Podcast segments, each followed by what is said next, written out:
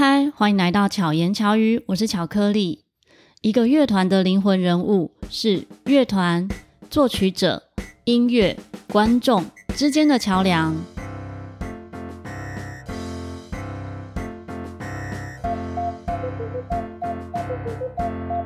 今天邀请到的这位来宾呢，如果你有关注鲁巴头乐团音乐会的话，或者是你有参与过现场的音乐会，应该会很熟悉他的背影。究竟我们演出的时候会最常看到谁的背影呢？当然只有指挥啦。我们曾经还开玩笑说，我们的这个乐团指挥背后应该可以放广告，因为是一直让大家看见的。让我们欢迎鲁巴头乐团的指挥玉乔。Hello，大家好，我是玉乔。可能大家对玉桥的背影都算蛮熟悉，可是对玉桥这个人呢，应该算是比较陌生的，因为他就有点酷酷的，比较沉默寡言，比较内向这样。欸、对，转眼我们也认识了十几年呢，十五年以上了。对，哎，不止哎，乐团已经十七年了，真的哦。对啊，乐团成立多久，我们就认识多久。差不多，我们大概是在二零零五左右认识的。二零零六成立乐团，乐团，嗯，对。可是我们在二零零六之前嘿嘿，那个时候认识是因为部落格。对，我我也有一个部落格，但那个部落格界面现在已经拜拜了。随意我哈，对对对是因为文字的交流，然后认识这一个人，就觉得哇，这个人非常有才华。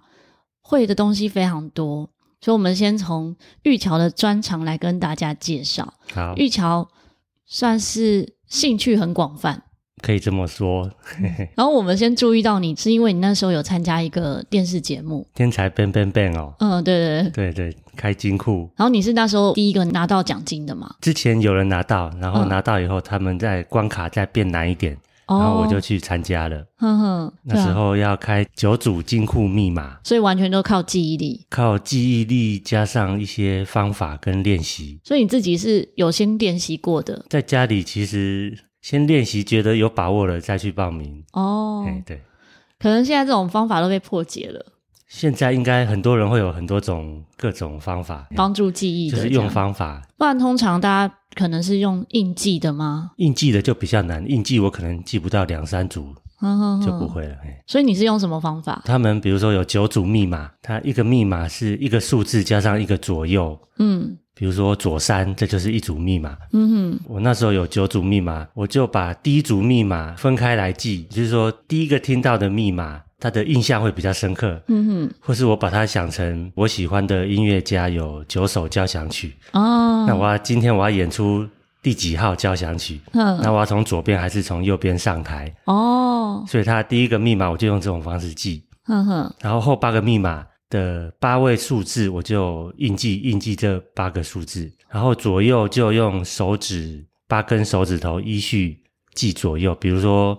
左的话，手指就按下去，就像比如说按陶笛的孔一样，嗯，按下去，然后右就不按下去，嗯，所以这样子就记一组跟八组密码，好好好，哇，这真的很厉害，对，那时候想到的方法，嗯，那个时候也是因为这一个事情，然后就注意到哦，原来他会这么多技能，参加节目是一个亮点，就觉得很有趣，这样子，嗯，也因为玉桥的专业就是指挥。你是从小学音乐吗？嗯，我从小有学那个一才艺班，音乐的雅马哈那种的。嗯哼。然后那时候四年级还是三年级，就第一次在音乐班的表演里面指挥。那时候因为身高比较高，老师就叫我去指挥。嗯哼。所以那是等于说是第一次正式登台。三年级就已经正式登台指挥了，这样就是三年级的样子，对对对。所以是那个时候就决定说，哎，对指挥很有兴趣嘛。那个时候还没有兴趣，就是就是有机会就指挥。嗯嗯。然后后来到六年级也是什么发表会，也是弹琴弹钢琴，然后有乐团，我也是有一边弹一边指挥，一边弹琴一边指挥。对对对。然后国中也是有什么活动啊。合唱比赛还是什么，我就指挥。然后到了高中，高二我是建中合唱团的指挥，嗯，指挥了一年，那是比较正式的开始。哼哼，所以那个时候是有学指挥吗？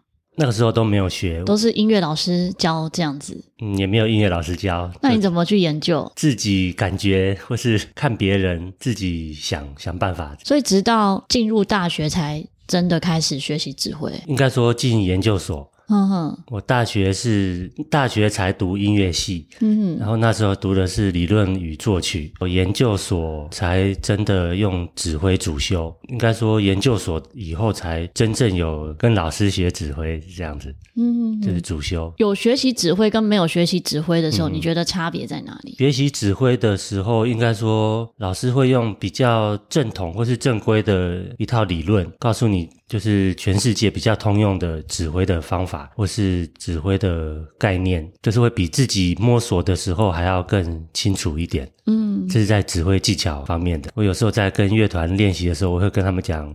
比如说那个第一拍怎么比啊，第二拍怎么比，这个都是跟乐团的默契，对，或是共通的原则。嘿嘿嗯，就是等于大家建立好一个共同语言就可以，没有规定说一定得怎么样。通常有一些原则，我都会把这个原则尽量给团员知道。比如说第一拍一定是往下，我会先给几拍之类的，就这些先讲好。嗯、而且这些在乐团。练习的时候，我也会把我学到的指挥的原则或是一些通用的规则，就直接告诉团员，这样他们以后面对不同的状况的时候，或是不同的指挥，会有同样的原则，这样会比较好去适应。就有点像是学手语。嗯，我也不知道手语是不是大家讲的一样。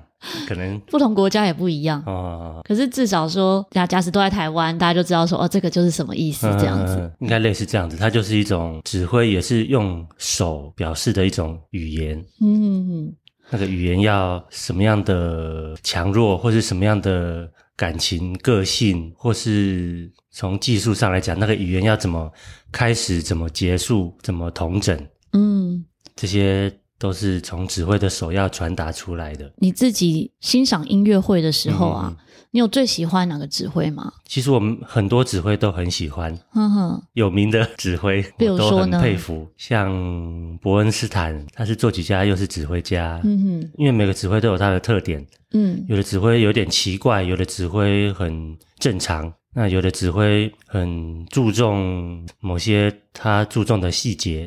那有些指挥比较不注重技术上的，比较重视那个心灵上的，我都蛮喜欢的。嗯哼，或是像有一个最近才过世的指挥，他是圣彼得堡爱乐的尤里泰米卡诺夫。嗯哼，他就是有一点怪怪的指挥。他那时候指挥柴可夫斯基一百五十周年音乐会，那时候马友友也有去跟他合作，就是那是他的一个有名的例子。啊，我有在现场看他指挥过。嗯哼。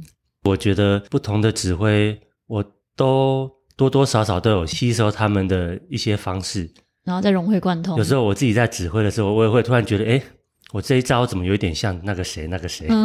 可是我这一话怎么有谁的味道？嗯，谁的神韵这样子？可是我还还蛮享受那个状况的。嗯哼，好像有个依靠这样子。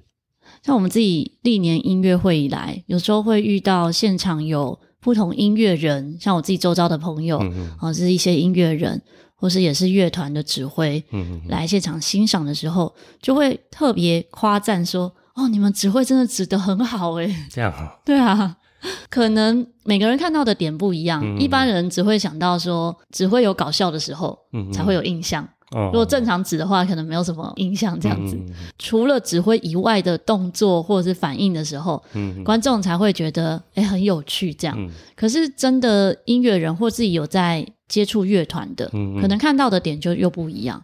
嗯、尤其是欣赏音乐会的时候，看到的指挥样貌是更全面的。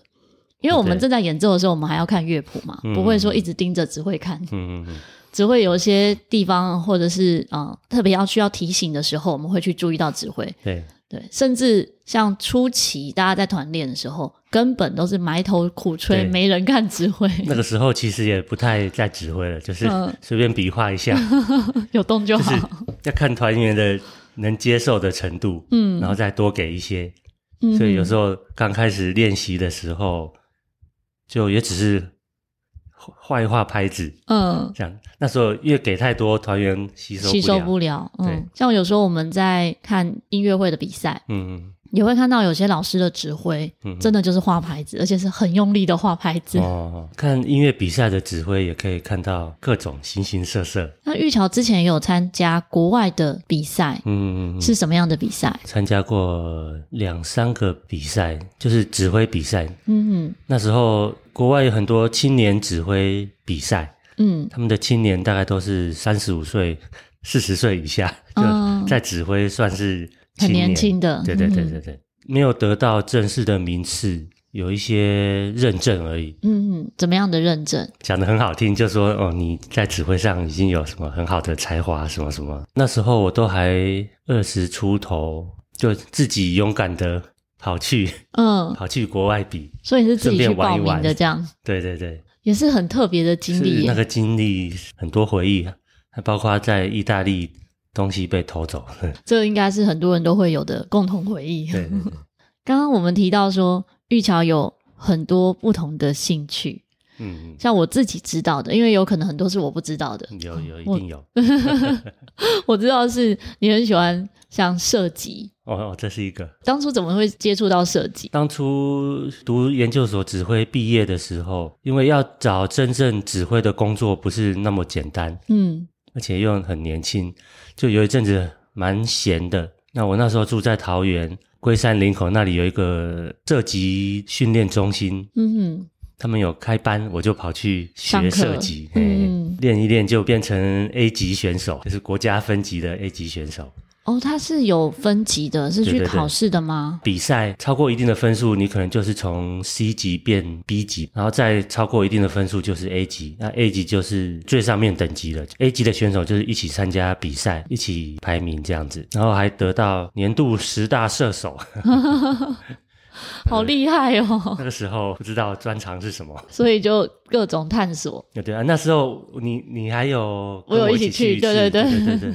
然后我就感受到，哇，射击不是想象中那样。我们讲的射击，不知道大家有没有听懂那个射箭的射，击中的击，它是用枪，对，然后是长枪，它有很多种枪，对不对？长的、短的。只是那个时候感受到的是超重的，哦，对，射步枪，然后要穿一个好重的衣服，对对对。是为了要让自己定住吗？让让身体比较稳定。如果没有穿那个衣服，身体会摇来摇去，软软的。嗯，哎，所以步枪选手都有穿一套他们专门射击步枪的衣服。会有比较厉害就不用穿这样子吗？嗯，比较厉害更要穿。为什么？穿了就几乎不会动。从我们看来，十公尺的远方有一个原子笔，点一点。嗯，然后他们每一发一定都会射到那一点，厉害的厉害的，对对对，这个还是基本要求而已。就是更好的，他会尽量靠近那个中心，就是有点像快要变成用机器打出来的感觉。哦，那你觉得学射击对你有什么帮助？嗯，其实对指挥有一些帮助，就是射击跟指挥一样，就比如说射击比赛的时候。一整个要打六十发，好像是一小时多多少分钟，嗯哼，就跟指挥有点像指挥要指一场音乐会，嗯，然后你要怎么分配你的精力和保持你的专注，嗯哼，然后在过程中要怎么样调整，才会有最大的等等于说，在这个有限的时间里。做出最大的效果效益，这样子，嗯，这是有一点相通的。当时啊，我就记得我就看了一本书，因为我就很好奇，说为什么会要射箭呢，或者是射击？然后就有本书讲到，它就是六艺之一。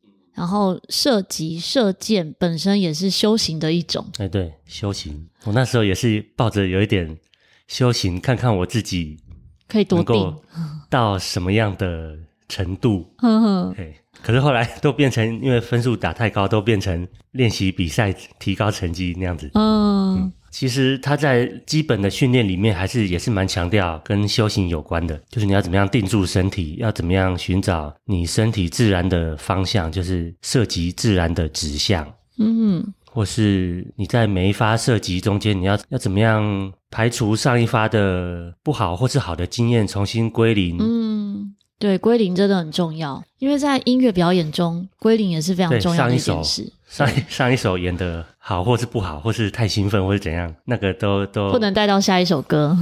嗯、呃，有的时候可能刚好可以，有的时候不一定可以。对，嗯，就是说成功经验，你就可以带到下一首。但是如果遇到是。不好的状态，可能吹错音啊，你知道下一个音符你就要调整了，你下一句你就要调整了。对，当下的下一个句子，嘿，下一刻就要重新归零，要注意在现在跟之后的音乐上。这样，嗯，对，这真的是很重要。我觉得这个在生活中也非常实际啊，嗯，因为我们在生活中不可能一生顺遂，什么事都很平顺。一定也会遇到好像没那么顺利的时候，可是你专注在当下，嗯、跟专注在下一刻要做的事情，不要被过去影响，这个就蛮重要的。在音乐演奏上啊，或是在运动比赛中啊，也是都是一样的道理。那除了射击之外，你还有什么兴趣？我有一个专长，就是我在二零零二年，也是研那时候研究所毕业的时候，那一年世界杯足球赛在。日本跟韩国举办，嗯，然后台湾办了一个世界杯足球赛的电玩大赛，嗯，我就得到了冠军。电玩大赛是比什么？是比足球吗？足球的电玩大赛，对对对，足球项目的，大家报名去一个地方互相比，然后比到最后看谁一直赢，这样子也太厉害了。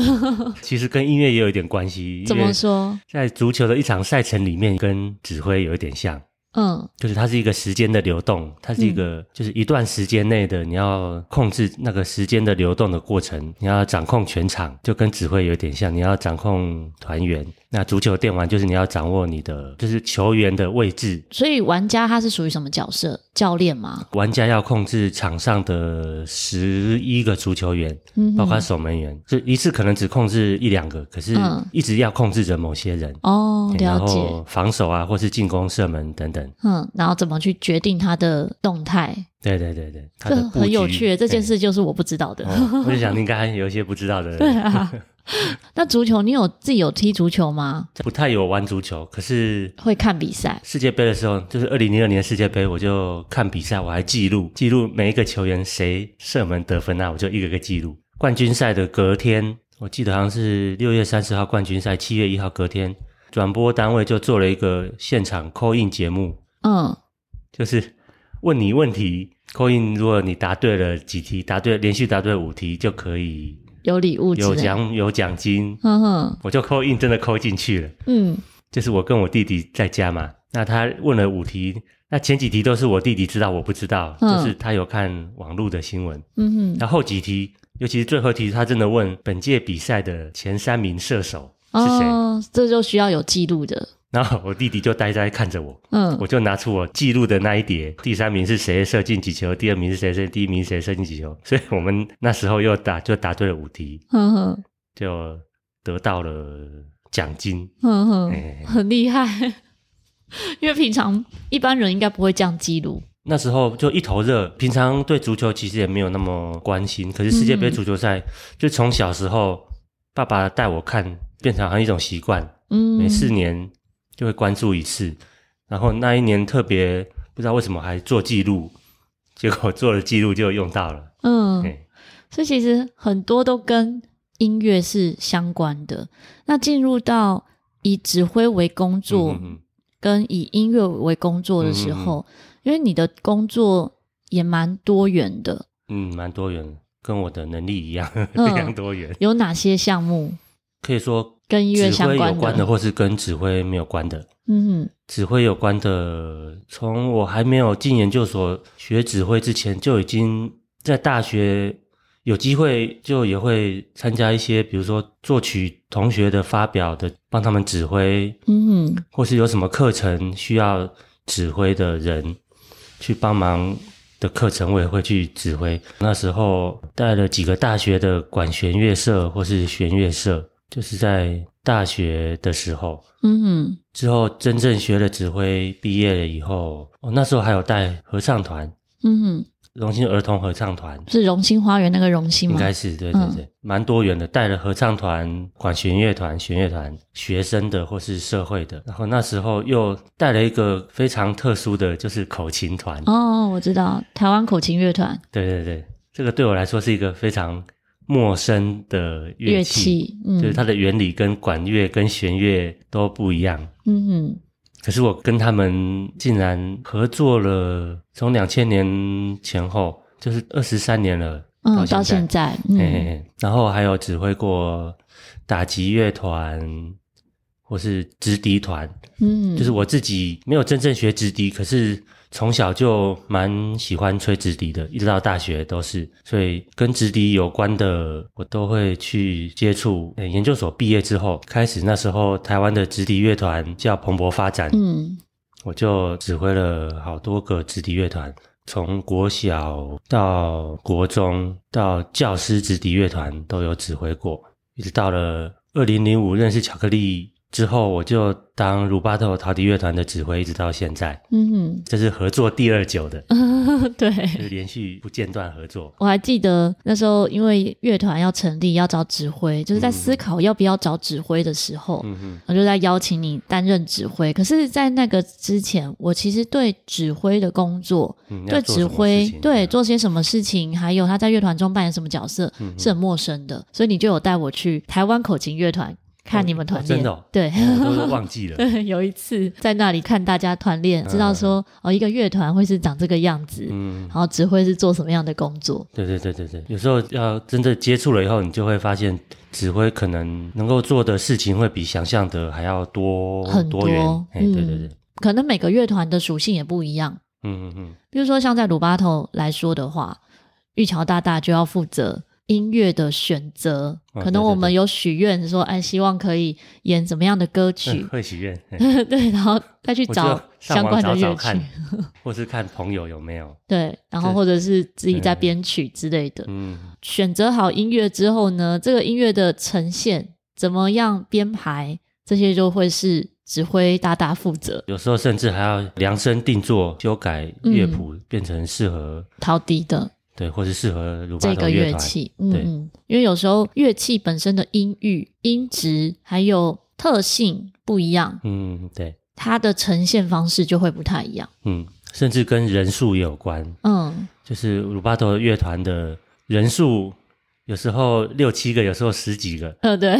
不同人数会有不同的应对方式，嗯，我们从二零零六年到现在，大概人数就。最多的时候是十四个人，哦、大概二零零七年那时候有十四个人，最少的时候是六个人，啊，差不多。人数最少那一年刚好有。团圆，什么结婚啊、生小孩啊之类的，嗯、家庭的因素，或者是搬家，距离这边很遥远而离开。今年呢，就加入很多新血。今年算多一点人了。人多跟人少，你觉得指挥起来的差别在哪？其实人多它有一定的优势，嗯，就是人多的时候，它可以做的对比会比人少的时候还要大一点。嗯哼，比如说人少的时候，一个声部可能只有一个人。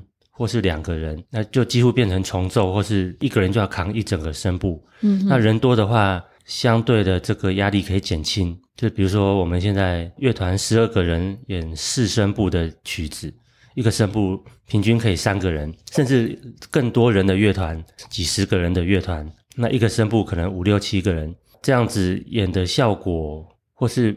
每个人分担到的压力就不一样。比如说在比赛的时候，像我最近才带一个国小的乐团去比直笛比赛，嗯，他们今年人刚好比较多，演的曲子虽然没有特别的困难，他们的能力并没有特别好，可是因为人多，就会觉得整个整体感，呃，整个完成度、气势啊，对比性都比较大一点。嗯，所以这是人多的优势。嗯，那人少就变成每个人都很重要，每个人几乎就是在那个声部，你就是要负全部的责任。嗯，对，这一一个人或是两个人要自己处理完这一整个声部。嗯，像我自己感觉啊，人少的优点反而是比较细致。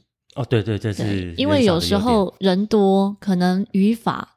他又没有办法每个人都 get 到的话，对对对对对，会很辛苦在调整这个语气啊、语法上面。可是人少的话会比较好调整。对对对，所以有些曲子比较适合人少，或是说比较适合重奏；那有些曲子比较适合人多，或是比较像合奏的样子。我们刚刚提到的打击乐团，我才突然想到，玉桥还有一个专长就是打击。对，刚刚说我跟指挥有关的工作跟跟指挥无关的。嗯跟指挥无关的很重要的就是打击乐，那我也是从小跟直笛类似，就是从小自己摸索，自己有机会参加节奏乐队，国小的开始打鼓。到了高中，突然有个机会可以去报名。那时候省交现在叫国台交，台湾省立交响乐团，他们办了青少年管弦乐营，我就想参与看看，我会一点点打击，那不知道有没有机会。那时候找了老师学两堂课，就去考试，然后就考上了。嗯，从那个时候我正式的进入了管弦乐团的环境里面，连续几年我就在那个青少年管弦乐团担任打击。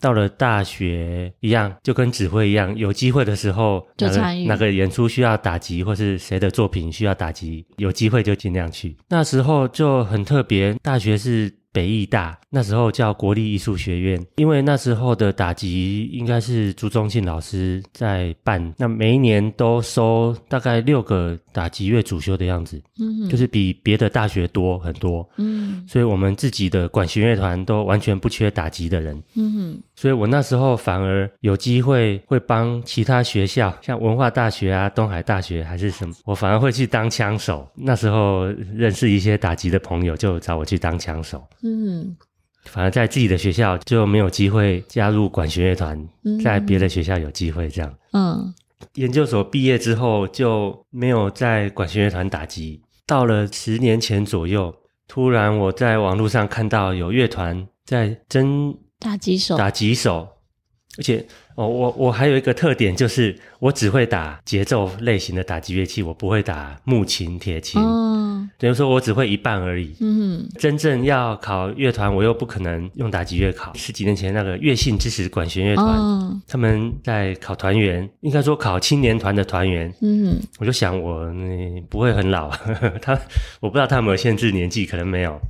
然后他也没有限制要考乐器，要铁琴、木琴，所以我就硬着头皮，有点像那时候考省交青少年管弦乐营的感觉一样，就硬着头皮自己带几个小乐器，然后自己准备几个段落，嗯，就跑去考了，就考上了。所以我从那个时候，二零一一年左右开始回到比较定期的参加管弦乐团的那个环境，嗯。然后之后就跟着他们，有时候演出一下这样子，嗯，一直到现在。然后像我在指挥的时候，比如说鲁巴头乐团，常常有机会，我自己也会加入一些打击乐器。乐器像今年也有，第一年的时候，二零零六的时候，好像就有一点点打击的东西。对对对。然后到后面就是加上一些诶音效的部分的时候，就会加入这个部分。嗯，有时候需要的太多了，就还是需要有打击手。嗯、对对对，如果只需要一个人的话，我那时候就可以加入，有一边指挥一边打的，也有，嗯哼，站在旁边打的，对，都有这些。那几首我都蛮有印象的。鲁巴头演出过的乐曲中，嗯，你印象最深刻是哪几首歌？其实很多呢，没有特别深刻的，可是有很深刻的，有好几首。比如说，我们有一年吹《阿维玛利亚》圣母颂。嗯哼，它是一个合唱曲，它是给两个合唱团组成的哦。合唱曲，那时候我们陶笛人刚好够，就把它吹起来了。但一个声部大概就是一个人或两个人，总共大概八个声部吗？那个蛮有印象的。嗯，另外一个蛮有印象的也是合唱曲，是三个声部的那个雪花哦，The Snow，它是写给女生合唱三声部的。那刚好女生的音乐很适合陶笛。三声部，嗯，它的音域上面，就变成从器乐来完成这个合唱曲的完成度，我觉得蛮高的。嗯，那还有像我编的《天鹅湖》，嗯，算是大型经典的曲子，在古典音乐里面算是那种大的曲子，大编制的。那我们陶笛也把它吹起来了，虽然 吹的有点吃力，可是这也令我印象蛮深刻的。那以今年的乐曲来说呢？今年我们吹什么？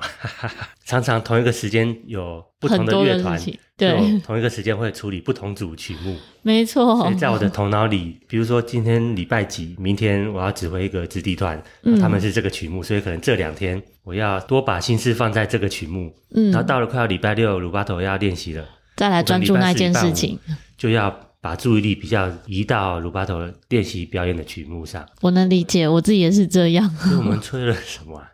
来给你看一下我们今年的曲目。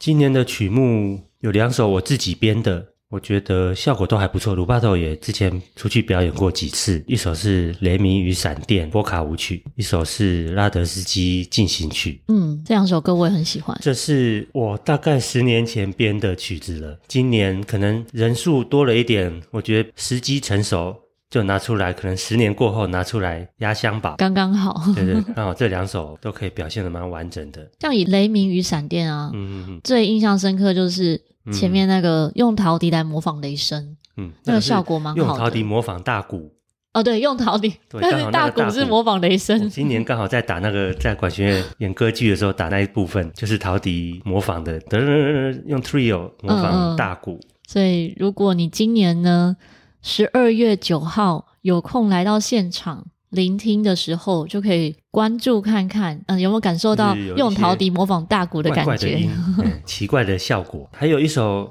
可鲁，对我来说蛮有意义，或是我自己蛮喜欢的。可鲁有两首主题曲，一首是比较常见到的，就是像电影主题曲。嗯，那另外一首是在电影里面某些情况会出现的主题。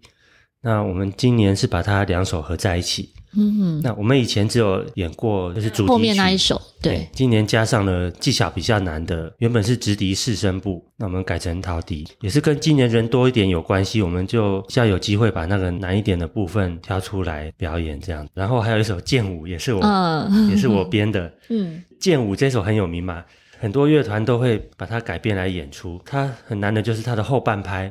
对，整首歌几乎都是后半拍。对，有些编曲为了不让这个困难产生，干脆就没有后半拍，就比如说都变正拍，都变正拍后半拍全部一起吹这样子。嗯，那可是我编曲就是完全按照原本的乐谱，有某些声部它就必须全部都是后半拍。嗯哼，它就必须嗯哒嗯哒嗯哒嗯哒一直哒哒哒哒一直的后半拍。嗯，前几年好像鲁巴头有尝试过一次，对，好像。不，没有到很成功，没有很顺利。